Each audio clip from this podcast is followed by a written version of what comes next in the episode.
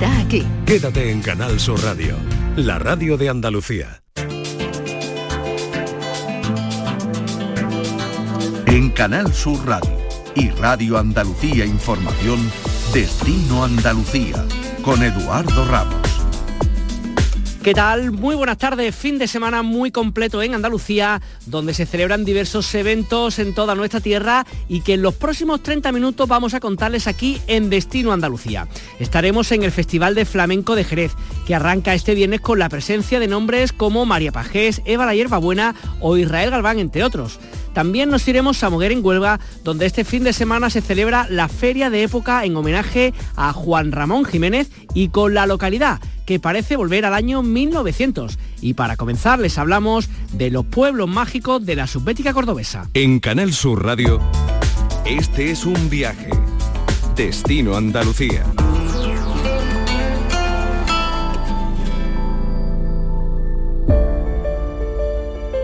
La comarca de la Subbética Cordobesa, ubicada en el centro de Andalucía, fusiona a la perfección el patrimonio monumental y la naturaleza con su Geoparque Mundial de la UNESCO, la Vía Verde del Aceite y el Lago de Andalucía. Almedinilla, Cabra y Nájar son tres municipios de la Subbética Cordobesa que desde el 2018 forman parte del Club de los Pueblos Mágicos de España y que este año además podremos descubrir de forma conjunta gracias a Subbética Mágica, una ruta que acerca al viajero los monumentos, paisajes, gente, gastronomía o historia de estos tres rincones únicos del centro de Andalucía. Catalina Molina es técnico de turismo de la Mancomunidad de la Subbética Cordobesa, a la que saludamos. Catalina, ¿qué tal? Muy buenas.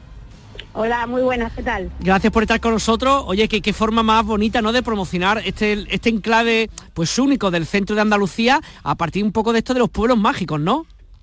Pues sí, efectivamente, vimos una oportunidad estupenda que estos tres municipios tan subbéticos y tan bonitos estuvieran en el Club de los Pueblos Mágicos de España para, para nosotros aprovechar esa sinergia y también hacer una promoción específica de los pueblos mágicos dentro de la subbética como son estos tres que habéis nombrado. Cuéntame un poquito, imagino que cada pueblo ofrecerá lo suyo, pero ¿cómo es? ¿Una ruta que indican a las personas que lo visiten espacios o cosas por hacer en cada uno de ellos? ¿Cómo lo habéis planteado? Nosotros en primer lugar lo que hemos hecho, que hemos presentado en Fitur, es una campaña promocional de los tres pueblos que está ahora mismo colgada en YouTube, en su Bética Centro de Andalucía, el nombre del usuario, donde la pueden ver. Y esa campaña habla de los tres pueblos, pero siempre enmarcándolos dentro de la subbética cordobesa que se encuentra en el centro geográfico de Andalucía. Concretamente empezaríamos en Almerinilla, que es el municipio que se encuentra más mm, pegando a la parte granadina, está muy cerquita de Alcalá Real y a pocos kilómetros de Granada capital, y es un pueblo muy pequeñito con unos eh, mil habitantes aproximadamente, de, de calles estrechitas, de casas blancas, y se encuentra en un entorno natural muy bonito donde se puede realizar el sendero del Salto del Caballo, que es un sendero espectacular, que no es muy largo y que se puede realizar en familia y con niños. Luego también en Almedivilla invitamos a que se visite la villa romana del Ruedo, que se encuentra en, perfecto estado de conservación, y el yacimiento íbero del Cerro de la Cruz. Y, y, luego también Almedivilla, aun siendo muy pequeño, tiene una oferta gastronómica súper interesante. Tiene varios restaurantes que se come súper bien, Y, y, entonces pues da mucho juego porque puedes ir un día de senderismo, puedes aprovechar y visitar la Villa Romana y comer allí. Toda la información se puede ver o bien en turismo de la subbética.es, en el apartado de Almedinilla, o entrando en almedinillaturismo.es se puede ver el horario, los horarios de la Villa Romana, el sendero, el track del sendero para que se vea el perfil altimétrico y todo. Luego de Almedinilla nos iríamos a Cabra, que estamos hablando en coche, pues son aproximadamente 30 minutos por la por la 339 que es la carretera nacional que cruza la autonómica que cruza toda nuestra nuestra comarca de norte a sur y llegaríamos a Cabra y Cabra ya es un pueblo más grande más comercial eh, estamos hablando ya de en torno a 25.000 habitantes se encuentra justo, justo en el centro geográfico de Andalucía, pero no porque lo digamos nosotros, sino que está documentado con papeles. centro, centro, ¿no? es geografía, eso es geografía, no podemos discutirlo, ¿no? Sí, sí, sí, sí, si cogiéramos un mapa de Andalucía, lo dobláramos en cuatro trozos. El vértice, el puntito que está en el centro está en el Picacho, en el Picacho de la Sierra de Cabra. Y de hecho lo tienen así registrado, ¿eh? como centro geográfico de, de Andalucía. Y luego en Cabra, pues está muy bien porque se encuentra justo en el centro del Parque Natural de la Sierra Subbética, del Geoparque Mundial de la UNESCO, pasa por allí la vía verde del aceite. Entonces allí en la vía verde en Cabra pues se puede o bien alquilar una bici o irte con tu propia bici o hacer parte de la ruta de la vía verde andando y llegar incluso hasta Fueros que es muy bonito y se encuentra dentro de la Asociación de los Pueblos Más Bonitos de España, y hoy te dirección Lucena también, que es el municipio de, más, más, grande que tenemos aquí en la provincia. Y luego, eh, después de Cabra, pues otro pueblo que tenemos muy bonito, que se encuentra dentro de la red de pueblos mágicos y que lo estamos promocionando conjuntamente, es Inaja. Que Inaja pues ya está limitando con Málaga, porque claro, ¿sabes? está en el centro de Andalucía, es verdad que, nos salimos de la comarca y, nos caemos en Jaén o nos caemos en Sevilla, caemos en Córdoba, en Málaga o en Granada. Entonces, pues desde Inaja al aeropuerto de Málaga, vamos, que estamos a 45 minutos. Inaja es un pueblo también muy bonito y además está, lo, se fotografía mucho los Instagram y los TikTokers, lo, lo fotografían mucho porque tiene muchos miradores que dan al embalse y está y está muy chulo y tiene también muchas callejas y muchos patios típicos así con muchos muchas macetas. Luego en lo alto del pueblo pues se encuentra el castillo, que es visitable, y hay una empresa allí de, guías que organizan escape room y organizan muchas actividades dentro del castillo. Así que invitamos también a que se vaya. Oye, en esto que habéis presentado un poco, ¿no? De los pueblos mágicos con la Sufetia como protagonista, eh, ¿proponéis como ruta específica, no sé, para gente que va a estar un día, tres, cinco y tal, o simplemente ofrecéis todo lo que hay para que cada uno organice su visita como quiera? No, mira, nosotros no ofrecemos una ruta específica, te voy a explicar por qué. Porque son pueblos que se encuentran muy cerca uno de otro y que además hay mucha flexibilidad para moverse de un sitio a otro y muy buenas conexiones por carretera. No hace falta ir con un paquete cerrado, verdaderamente, porque hay mucha vida y no es que sea un turismo de masa, ni mucho menos, la subbética no lo tiene, ni, ni, falta que hace, pero sí es verdad que hay mucho movimiento. Entonces, tú directamente, con que entres en la página web y te planifiques tus excursiones al Medinilla, Cabra y Naja, no te hace falta que tengamos un folleto específico con la información de los tres, porque la verdad que la oferta se encuentra muy muy bien explicada en las páginas web y es donde mejor se actualiza. Y luego otra cosa que hemos observado es que la gente ya últimamente eh, tira menos de los folletos. Comentabas, Catalina, que habíais presentado este proyecto en el reciente FITUR celebrado en Madrid. No sé si pensando en público específico, no sé, públicos nacionales, andaluces, internacionales o un poco para todo el mundo, ¿cuál era el, objetivo un poco de esta presentación, de esta campaña? Mira, la red de Pueblos Mágicos es un club de productos que hace que tiene su propia red de, promoción, tanto nacional como internacional. Entonces, para nosotros, como te comentaba antes, jugar con esta sinergia es muy interesante porque porque nos da la posibilidad de llegar a, sitios en los que nosotros por nuestros propios medios no llegamos, como puede ser también a lo mejor en otras promociones en las que estamos, como en el Camino Mozárabe de Santiago, o en la red de Caminos de Pasión, o en la Fundación de Tu Historia, o en la Ruta del Vino Montilla Moriles. A nosotros nos da la oportunidad de llegar, por ejemplo, con el stand de pueblos mágicos que estuvieron en Fitur, pues nos dieron la posibilidad de ofertar los pueblos de la subética que son mágicos. Entonces para nosotros eso es una oportunidad y nosotros no lo vemos como una competencia, al contrario, como un complemento. En esa pues con esa oportunidad tuvimos la, opción de invitar pues, a muchos profesionales turísticos como agencias de viajes nacionales e internacionales que se pasaran ese ratito por aquí por el stand e invitarles a que vieran al expo y en definitiva a que conozcan los pueblos de la subbética mágica.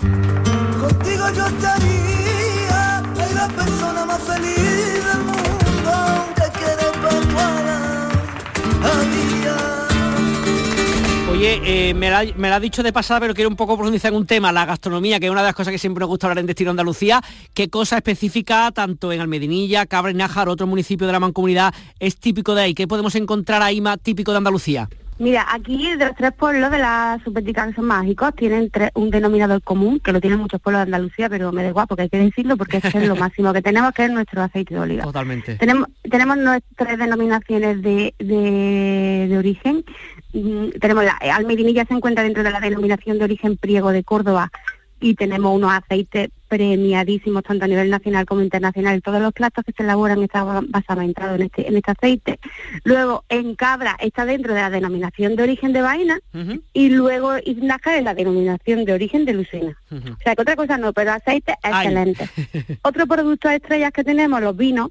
Luego también la chacina, lo que son los quesos de cabra. Aquí estamos en una zona montañosa. Catalina Molina, técnica de turismo de la Mancomunidad de la Sufética Cordobesa, muchísimas gracias por estar con nosotros y nos vemos pronto. Muchas gracias. Destino Andalucía en Canal Sur Radio y Radio Andalucía Información con Eduardo Ramos. Este viernes 24 de febrero comienza, o mejor dicho, ha comenzado una nueva edición del Festival de Jerez que llega a la edición número 27. Hasta el 11 de marzo, la ciudad acoge 46 espectáculos donde destaca el baile como eje esencial, aunque sin dejar de lado el toque o por supuesto también el cante. El festival contará con grandes iconos del baile como María Pajé, Seba Buena o Israel Galván, entre otros. Ahí son muchísimas las actividades que va, que va a haber durante todo este certamen. Ha habido una que ha comenzado hace apenas unos instantes y agradecemos a Isamay Benavente, directora de este festival, que se salga de este evento para atendernos unos minutos a Canal Sur Radio. Isamay, ¿qué tal? Muy buenas tardes. Hola, ¿qué tal? Muy, pues muy contenta, muy bien, aquí muy expectante ya que arrancamos. Totalmente. Oye, cuéntame, lo que estáis haciendo ahora es una liturgia, me has comentado que es lo que estáis eh, asistiendo en estos momentos. Sí, sí, bueno, pues mira, estamos ocupando por primera vez la iglesia de Santiago, el barrio de Santiago, que es un barrio súper flamenco, como todo el mundo sabe en Jerez, y, hemos hecho una propuesta que está pensada para estos espacios y es una especie de liturgia flamenca, un ritual flamenco con voces maravillosas como la de Rafael Jiménez El Falo o Sandra Carrasco y, bueno pues con eh, yo creo que con para dar como buena energía al comienzo. Ahí claro, sí, sí, sí, tenemos a José Maya al baile y ahora en cuanto termine nos vamos absolutamente corriendo para el teatro donde arrancaremos oficialmente con el Ballet Nacional de España. Eso iba a preguntarte, ¿no? Primera, digamos, como gran cita, aparte de la que estáis viviendo, por supuesto, ahora, que no deja de serlo, pero esta, esta obra que se llama Loco, que está dirigida por Rubén Olmo, que se va a encontrar la gente que en unos momentos vayan para allá.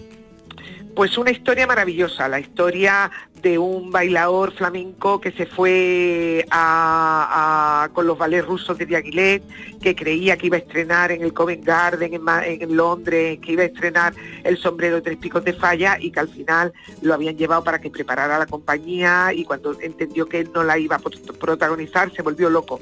Es una historia verídica, la de Félix el loco y y el ballet ha hecho un espectáculo maravilloso, uno de los mejores espectáculos de danza del año 2022. El ballet está en un momento estupendo dirigido por Rubén y una propuesta dirigida escénicamente por Paco López y coreografiada por Javier Latorre. La música preciosa porque es la de Manuel de Falla, pero además Mauricio Sotelo y Juan Manuel Cañizares también han intervenido en la composición para la obra. Eh, hasta el próximo 11 de marzo decíamos que hay casi, pues casi 50 espectáculos si no salen más las cuentas. Hay un poco para todos los gustos relacionados con, el flamenco, decíamos, y quizás sí el, el, baile como protagonista, aunque sin dejar el resto de, digamos, de arte flamenco, ¿no? Sí, sí, esta misma noche, después del Loco, nos vamos a escuchar a Vicente Soto Sordera a una de las bodegas más bonitas de Jerez, que es la de González Díaz y allí con una copita de vino nos estaremos eh, acariciando ya con ese cante tan gitano, tan flamenco y esa voz tan potente de Vicente. Y muchas citas de baile, por supuesto que es el protagonista, pero sin olvidarnos de la guitarra, homenajeamos al maestro Gerardo Núñez, eh, sin olvidarnos pues de todo lo que hace grandísimo al flamenco, que es una gran eh, fuerza creadora y eso es lo que intenta poner de manifiesto el Festival de Jerez. Mm. Además imaginamos que una fecha como esta, febrero, que lógicamente no es un mes turístico desde ningún punto de vista, la vida que tiene que tener la ciudad por la gente que asiste pues, a estos espectáculos, incluso a los cursos que hay, pues mm, va a ser espectacular, ¿no? Pues esa es la gran noticia este año, ¿no? La vuelta masiva de todo el mundo a los cursos y a vivir el festival tenemos un índice de ocupación de todos los espectáculos muy alto porque hay muchísima gente aquí para tomar clases, disfrutar del festival, no solo durante toda la semana, sino también los fines de semana, que aprovecha mucha gente nacional para acercarse, ver algún espectáculo, vivir el ambientito en las peñas, que no nos olvidemos de que durante esta fecha en las peñas también programamos y al mediodía irse a tomarse una tapita ah, de versa a la peña, disfrutando de una actuación gratuita en, los, en, los, en, los barrios donde están radicadas las peñas, conviviendo con la gente, es también un gran atractivo. Ocupamos una franja en la ciudad que no competimos con grandes eventos como la Semana Santa, la Feria de Jerez, ¿no? O, la, o el Mundial de Motos y aportamos pues nuestro granito de arena a esa ocupación, tanto hotelera, de bares, restaurantes, dinamizar un poco pues la ciudad, ¿no? Es una gran apuesta que hace el Ayuntamiento de Jerez, el Festival de Jerez, que lo ha mantenido incluso en la época difícil, porque ahora ya está volviendo pues todo el mundo, ¿no? Pero es que nosotros no hemos parado de hacer el festival en el 20, justo antes de la pandemia, pero en el 21, que fue nuestro año más difícil, y el 22, ¿no? Así mm. que, que una gran apuesta del Ayuntamiento de Jerez por la cultura y por el flamenco. Son 15 días, como decíamos, de espectáculo que comienzan hoy hasta el 11 de marzo, y también imagino que habrá gente, claro, que ya lo hemos hablado otras veces, Isamay, me imagino, se me ocurre de bote pronto, ¿no? Alemanes o japoneses o estadounidenses que vendrán, por supuesto, a disfrutar de lo que estáis proponiendo, ¿no? Mira, les comentaba el otro día con un compañero oh, vuestro de en una entrevista que el primer país este año es Alemania, que es una cosa muy sorprendente, eh, porque siempre ha sido Japón, ¿no? Japón este año, como ha tardado tanto en levantar todo el tema de cuarentenas y tal, hay mucha gente que, que no, no, ha podido organizar su viaje a tiempo, ¿no? Por supuesto van a venir japoneses este año ya, ¿no? Pero no tanto como otros años. Y entonces le ha cogido eh, la delantera Alemania, Francia, Estados Unidos, viene muchísima gente de América del Norte, eh, Canadá, o sea, viene gente desde muy lejos a disfrutar de nuestro arte en, el sur de España, en Jerez de la Frontera. Mm. Y ya para terminar, Isamaya, aparte de lo que hemos contado, cuéntanos algunos de los platos fuertes, que sé que son muchísimos, pero algunas de las cosas más que tú piensas que, aunque es complicado elegir, lo sé, ¿eh? pero que la gente no debería perderse en estos 15 días que tenéis de espectáculos. Bueno, yo, yo creo que lo has dicho tú al inicio. Yo creo que aquí están las grandes figuras que este año tenían grandes trabajos debajo del brazo y están aquí eh, has dicho María Pajés, premio Princesa de Asturias, va a estar con sus cerezades, va a estar Eva Yerbabuena, va a estar Israel Galván, va a estar Olga Pericé, va a estar Marco Flores, eh, pero también yo, eh, María del Mar Moreno, que cierra, ¿no? pero yo destacaría mucho a la gente joven que viene pisando muy fuerte. Gema Moneo estrenará espectáculo. Eh, Águeda Saavedra, premio del, Festival de Jerez del año pasado, Lucía La Piñona ya en el teatro con un espectáculo maravilloso, Marcos Vargas y Chloe que tienen también una joyita, la, eh, abren la atalaya. Yo destacaría la fuerza que tienen el resto de los espacios y toda esa generación, aparte de los grandes, las grandes figuras que conforman, pues eso, un universo flamenco maravilloso, gente con propuestas muy bonitas, muy bonitas. Pues con la música de Vicente Sotos, que estamos escuchando de fondo, si te parece, nos despedimos. Isamay Benavente, directora de este precioso festival de, de Jerez de Flamenco, gracias por estar con nosotros y que tengáis 15 días de muchísimo éxito y muchísima alegría. Muchas gracias y que vosotros lo veáis, que nos acompañáis durante todo el festival y así debe ser. Así que eh, por un gran festival que será bueno para todos, para Jerez, para toda Andalucía.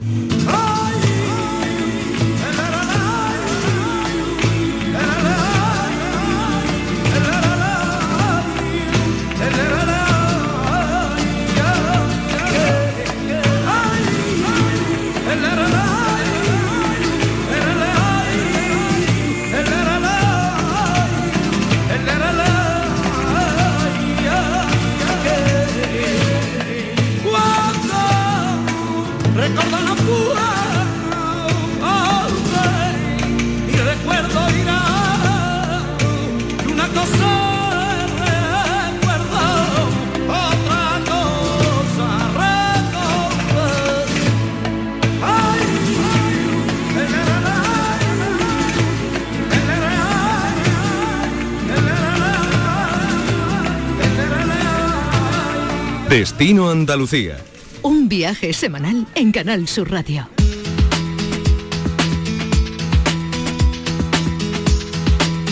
Vamos con más informaciones relacionadas con el turismo contada ahora de una forma un poquito más breve. El Ayuntamiento de Cazorla y la Federación Andaluza de Deportes de Montaña, Escalada y Senderismo acaban de inaugurar la Escuela de Montaña de Cazorla. Cristina, mira qué tal, buenas tardes. Muy buenas, Eduardo. La escuela, que está ubicada en la instalación que anteriormente había sido sede de un aula de educación ambiental, ha sido cedida por el Ayuntamiento durante 10 años. Se pretende que sea un elemento dinamizador en Cazorla en torno a los deportes de montaña y como motor para revitalizar la red de senderos locales. Una apuesta decidida por potenciar el sector turístico de toda la zona. El Palacio de Viana de Córdoba abrirá sus puertas todos los lunes hasta el próximo 15 de mayo. Ese palacio abrirá sus puertas todos los lunes a partir del próximo día 27 de febrero y hasta el día 15 de mayo ofreciendo un nuevo atractivo turístico para turistas y locales. El horario de apertura para estas visitas serán los lunes de 10 a 15 horas, excepto los lunes 1 y 8 de mayo, que se ampliará hasta las 19 horas. El precio de la entrada es de 7 euros para poder contemplar los 12 patios que lo conforman. Moriscos y cristianos se dan cita en el municipio almeriense de Padules para recrear el Tratado de Paz que dio fin a la, guerra entre ambos bandos allá por el siglo XVI. Será la décima recreación histórica Paz de la Alpujarra Padules. Durante la celebración los vecinos conmemoran este evento vistiéndose de época y llenando la localidad de talleres de esgrima, encurtidos, herrerías y otros puestos que reproducen cómo era este lugar en ese periodo histórico. Se celebra el 6 y el 7 de mayo. Para los recreadores que quieran inscribirse podrán hacerlo hasta el 31 de marzo. La naviera Ponan fleta un crucero entre Buenos Aires y el puerto de Cádiz. El buque, el Austral, tardará 19 días en cruzar el Atlántico. No se trata de una ruta regular, sino que en esta ocasión la naviera Ponant ha fletado uno de sus mejores cruceros para amantes de la navegación y de las aventuras. Pasarán 19 días navegando desde que el 26 de marzo de 2024 salgan desde la capital argentina y alcancen la costa gaditana el domingo 14 de abril. Eso sí, no son precios para todos los bolsillos. El viaje oscilará entre los 7.000 y los 9.000 euros por persona. La Diputación de Granada ofrece cursos de TikTok, de YouTube y de WhatsApp a las empresas de turismo rural de toda la provincia. La Escuela Internacional de Turismo Rural y Naturaleza ha puesto en marcha nueve cursos de formación desde el 23 de febrero al 19 de abril.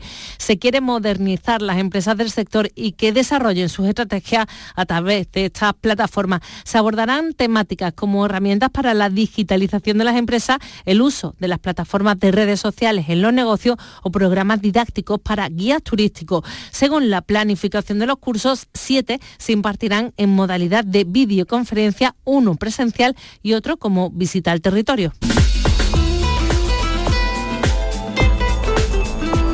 Destino Andalucía. Un viaje semanal en Canal Sur Radio. Nos situamos ahora en Moguer que regresa al año 1900 con su feria de época en homenaje a Juan Ramón Jiménez. Se va a detener el tiempo desde este viernes hasta el domingo 26 de febrero para homenajear a su premio Nobel recreando el Moguer que lo conoció. El éxito de esta feria de época es el resultado de la implicación de toda la ciudad en un proyecto de recreación histórica en el que participa una buena parte de la sociedad mogreña junto a muchísima gente que seguro ya están por allí conociendo todo lo que hay en esta localidad onubense. La inauguración que está siendo hasta ahora ha comenzado poco después de las cinco y media está pues con muchísimo ambiente, compuesto de artesanía, con artilugio de principio del siglo y para hablar de todo ello tenemos con nosotros en estos momentos a Elvira eh, Periáñez, que es la concejala de turismo. Elvira, ¿qué tal? Muy buenas tardes. Hola, muy buenas tardes. Gracias por atendernos. Oye, ya estáis en plena celebración. ¿Qué es lo que hay ahora mismo en estos momentos? ¿En qué ha consistido la, inauguración que comenzaba a las cinco y media? Pues hemos inaugurado el acto a las cinco y media y con la banda elemental del Liceo de la Música de Moguer. Hemos disfrutado un tiempo, un rato de música fantástico y vamos a inaugurar ahora la exposición de bordados de, bordados de Moguer.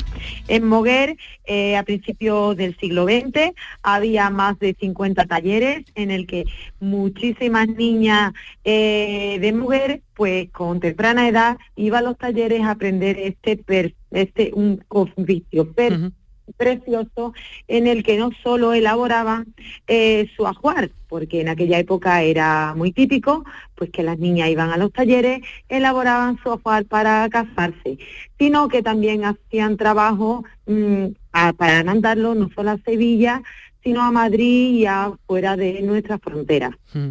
Que ahora estoy pensando con todas las cosas que, hemos visto, ¿no? Que hay por ahí, exposiciones de coches clásicos, de bicicletas, de artilugio del siglo XX. Si uno pasa por ahí y se despista un poco, de pronto le da la sensación realmente que estamos a principios del siglo pasado, ¿no? Sí, Moguer se transforma eh, eh, en la época de 1900, ah, vuelve a la vida durante estos días la ciudad con el tiempo dentro y es pues una, una feria cultural atrevida donde tiene eh, cabida mm, todas las artes, la música, el circo, eh, la moda, eh, la fotografía, en fin, una amplia actividades, más de 70 actividades que tenemos programadas. Y quería contarte un poquito, claro. pues que el, eh, hoy viernes, aparte de disfrutar pues, de esa inauguración de esa exposición, eh, tendremos un aula, aula flamenca del liceo dirigida por Virginia López, una moguereña que tiene un fantástico, un fantástico grupo eh, que disfruta, vamos a disfrutar dentro de un ratito de, de su baile eh, flamenco. Y después tendremos un café cantante, la Parrala, la Parrala de Moguer, eh, en nuestra plaza de la iglesia. Y así hasta las mm, doce y media, pues tendremos una amplia jornada de actividades. Oye, todas las cosas importantes también de este fin de semana en general de la localidad de Moguer un poco es la tradición vitivinícola que, que tenéis y creo que los vinos y su historia también tienen algo importante durante este fin de semana y en la localidad, ¿no? Claro que sí. Moguer eh, tiene una historia muy importante de la vid y el vino y no queríamos dejar escapar hacerle ese guiño a, la historia de Moguer, nuestra historia vitivinícola. Eh, y tendremos una zona habilitada en nuestra plaza de la iglesia en el que viene pues nuestra bodega, bodega moguereña de Diezmo Sáenz, Diezmo Nuevo, eh, la única, el único vermú que tenemos en España. Eh, también tendremos durante el sábado pues la gala principal, que es la gala Moguerillo, que va dedicada a las bordadas, a los bordaduras moguereños. Ahí también pues tendremos nuestra, mm, una de las empresas de las Berry, nuestra eh, cuna de platero, eh, que hará después de finalizada la gala pues, un reparto de cesas. Oye, sabemos por otros años, ¿no? Que, la gente sale a disfrazarse, muchas personas salen a disfrazarse, por lo que eh, tú sabes, Elvira, la gente que hace, se hace trajes propios, busca en su en su armario de años, ¿cómo hacen un poco para recrear la época de 1900? Pues la gente lo hace ya como este nuestro sexto año, la gente pues Mm, desempolva un poquito pues todo lo que tenemos eh, en casa. Hay otra gente que se hace atuendo para, para el momento y lo que hacemos, hacemos, nos vestimos, nos caracterizamos de personajes o de personas y es un verdadero placer pasear por el pueblo por mover por el casco histórico, por estas plazas, y, ver cómo todo el mundo pues se ha caracterizado, se ha vestido, eh, arreglado a la época de, de 1900. Y aparte, para concluir, por si fuera poco, el domingo Moguer se viste de carnaval y tenemos ni más ni menos que la comparsa gaditana de Martiriare a la ciudad invisible, ¿no?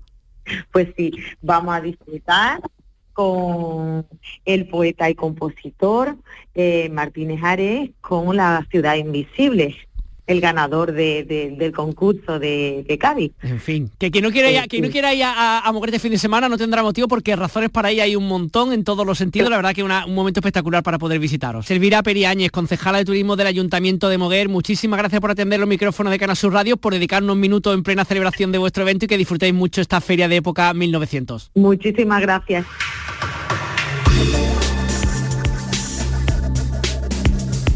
Fernando Ariza es presentador del programa local de ensayo de Canal Fiesta Radio y colaborador de este programa y al que felicitamos ya que acaba de recibir un galardón en los segundos premios del Festival Blues de Cazorla en la categoría de comunicación y divulgación de los músicos de Andalucía. Así que como cada semana aprovechamos su presencia y le pedimos que nos recomiende algo de música en nuestra tierra. Fernando, ¿qué tal? Muy buenas. Hola Edu, te propongo para estos días una visita a San Pedro de Alcántara en Marbella. Allí en el Paseo de las Palmeras, el próximo martes, ya sabes, festivo, Día de Andalucía, se va a celebrar un concierto de rock andaluz con la presencia de dos bandas, además de generaciones muy diferentes. Por un lado, los históricos Storm, un grupo formado, fíjate, allá por 1969, ¿eh? que se considera pues como una de las principales influencias para los primeros grupos de rock andaluz. Y por otro, Anairt, una banda sevillana de San José de la Rinconada concretamente, que tiene solo un disco en el mercado y que ha heredado todo lo bueno de aquellos grupos legendarios, incluso en su nombre, ¿eh? porque si te fijas, Anairt, si lo lees al revés, te sale Triana.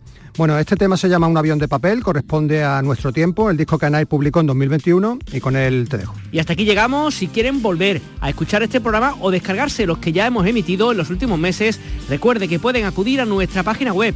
Disfruten del fin de semana y aquellos que lo tengan de este puente que se nos presenta. Estoy pensando en hacer un avión de papel y escaparme de aquí. Que piensan salir. Me parece imposible arreglar esta